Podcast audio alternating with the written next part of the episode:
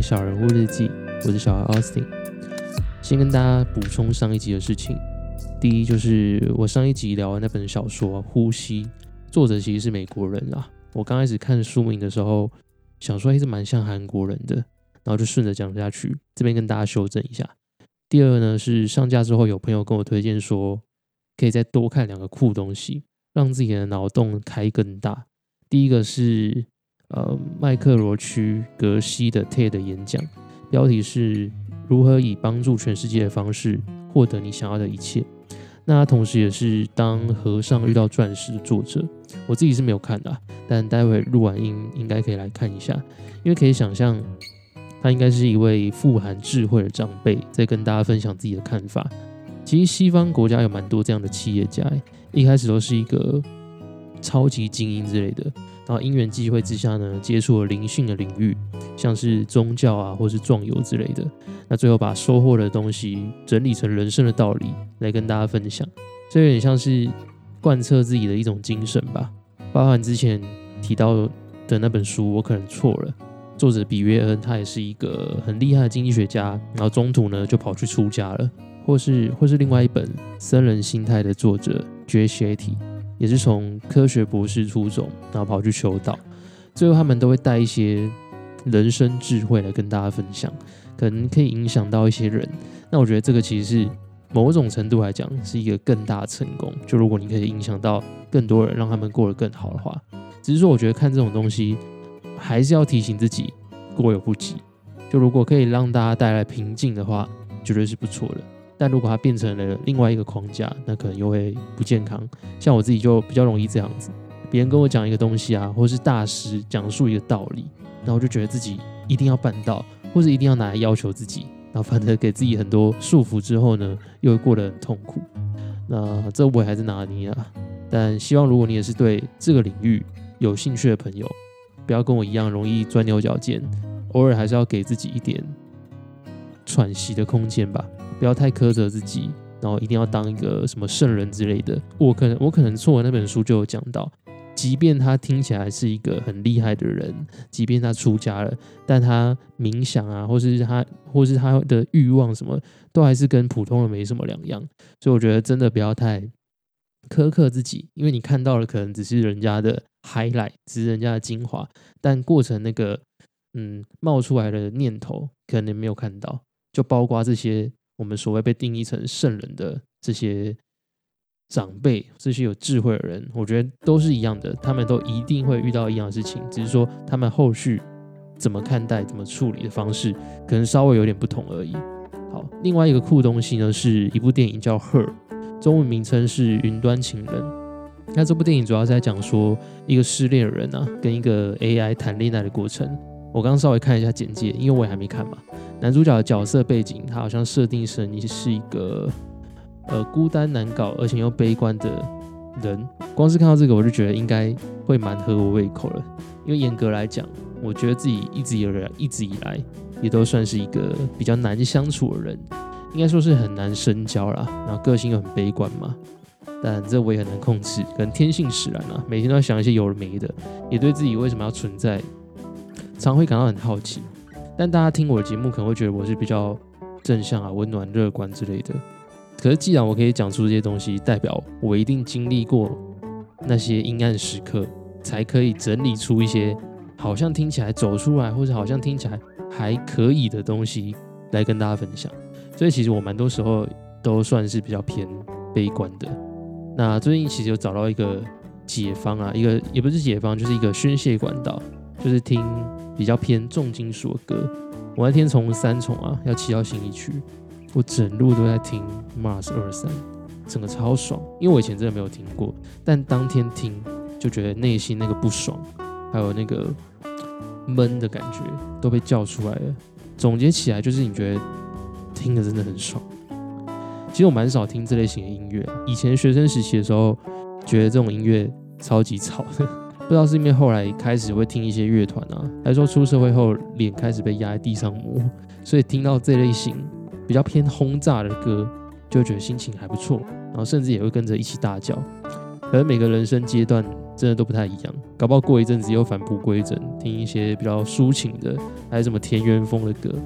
好，那这礼拜本来是要上之前录音的集数，但还没有心理准备要剪，主要是因为觉得那一集其实可能不是仿的很好啦。之前有跟大家分享说，我访来宾的顺序一定是先各种收集资料，比如说脸书、IG 写过的文章啊、讲过的话、做过的事情，甚至来宾喜欢的东西，我都会去拆解为什么他喜欢。然后等到这些资讯有了之后呢，我就会把它们汇集起来，很像邪教仪式的那种祭典，把一堆祭品呢统统摆上去那个供那个什么献祭台嘛，然后就可以开始吟唱了。这时候我才会开始。投射说，这个人可能最有感触的事情，或是他可以分享最深刻的事情会是什么？但这其实就是有点凭我的感觉啊，主观成分还是占的比较多。可以说我是其实是带一个刻板印象才去访问来宾的。但这样的好处呢，就是我访谈的时候可能可以很快就进入状况。不过缺点就是，万一跟我想象的落差太大，或是他表达的方向跟我想的太不同了，那我们有可能当下会卡住。目前想到可以改善的方法，就是再稍微仔细一点听对方在讲什么，即便对方的回应可能是比较偏那种一问一答，那还是要从他的回应之中去观察哪一个层次他可能讲比较多，或是他的情绪是不是有什么变化，尽量不要让自己落入那种挑来宾的窘境啊。因为我是觉得自己想要提升这个能力嘛，那就不能说啊，因为这个来宾他。比较还蛮恭维，或是他回答比较无聊，那就 pass 他。我觉得这是比较偏不敬业的态度。那另外就是我因为搬家跟换工作的关系嘛，然后还在适应新的生活模式，听起来像在吼然，但其实真的，但其实真的觉得挺累的。包含什么时间点要处理节目的事情啊，周间固定的运动日、看书、写文章之类的一些比较偏日常的事情，而且我自己常常想做的事情太多，如果没有一个。方向或是一个系统的话，很容易就会消耗自己，会顿时没有办法思考说，诶，到底哪一件事情重要，哪一件事情应该要先做。所以我以前的习惯，我是会提前一个礼拜，比如说礼拜六或礼拜天，就把下一周要做的事情都先瞧好。基本上很像机器人啊，就是我要花一段时间把所有想到的事情全部写下来，接着呢就开始帮这些事情排序，看哪一件事情是重要的，或是要先处理的。那如果这里面的事情呢，有某一样是比较复杂的，我就会把这样东西特别拿出来，再把它拆解。比如说我有十件事情要完成，那我就会一一帮他们编号。那假设编号三是一件很复杂的工作，像是准备一场演讲，那我就会把这样，那我就会把它拆成演讲需要的东西，像是发想主题、找素材、制作简报、模拟演讲。接着我有这四样东西之后呢，我就会把它们用英文的方式再编号一次。比如说发想主题就会变成三 A，找素材就会变成三 B，制作简报三 C，模拟演讲呢是三 D。那拆解成小项目的好处，我觉得是可以让我比较不容易拖延的。因为如果直接摆一个很大项目叫做准备演讲在那边，我可能光看我就会觉得靠，这个要三个小时吧，这样怎么动啊？然后一旦没有动呢，就又会变成下一个负债，那久而久之就变成一个负向循环，自己也会觉得很累。目前最固定的事情应该就是上架节目跟上吉他课，其他就真的有点像是想到什么就做什么。但这种感觉其实还是让我比较不舒服一点啊，就很容易会迷惘啊、慌神，然后最后发现自己可能浪费时间的时候，又会觉得心情很差。希望可以慢慢把重心给调回来。好那说到这边，听起来好像自己有点悲惨，对不对？但其实我自己是解读，这就是一个循环啦。因为如果把它比喻成身体的状况，其实它很像是心情上的小感冒，而且甚至它可能不是感冒，只是某一天起床突然头有点痛，或是背有点痒那种感觉。不知道大家有这种感受的时候，会怎么看待这件事情？因为我觉得我自己算是久病成良医了。自从大学开始接触心理学啊，然后练习了很多关于觉察的事情之后，我觉得我蛮快就可以意识到自己的状态。但多开发一个技能，总是要付出一些代价。就是我觉得自己其实比本来更不开心了。什么意思呢？以前还不太懂什么叫做觉察的时候，所有要做的事情其实都依靠本能。比如说你肚子饿了就吃，那无聊就找一些白痴的事情来做，讲话也比较不经大脑，真的很像那种没有开发过的动物，猴子之类的。但那时候的心态比较容易归零，也就是说你烦恼不会停留太久，那开心呢，当然也不会停留太久，因为你脑袋根本没在想嘛，它就是当下嘛啪一声，然后就过去了。但这样当然也是有缺点，比如说心情其实会很长，像是在坐云霄飞车，爆笑跟暴怒啊，可能在短时间内会接连发生。那我记得以前国中时期，三不五时就要跟老师互呛互堵。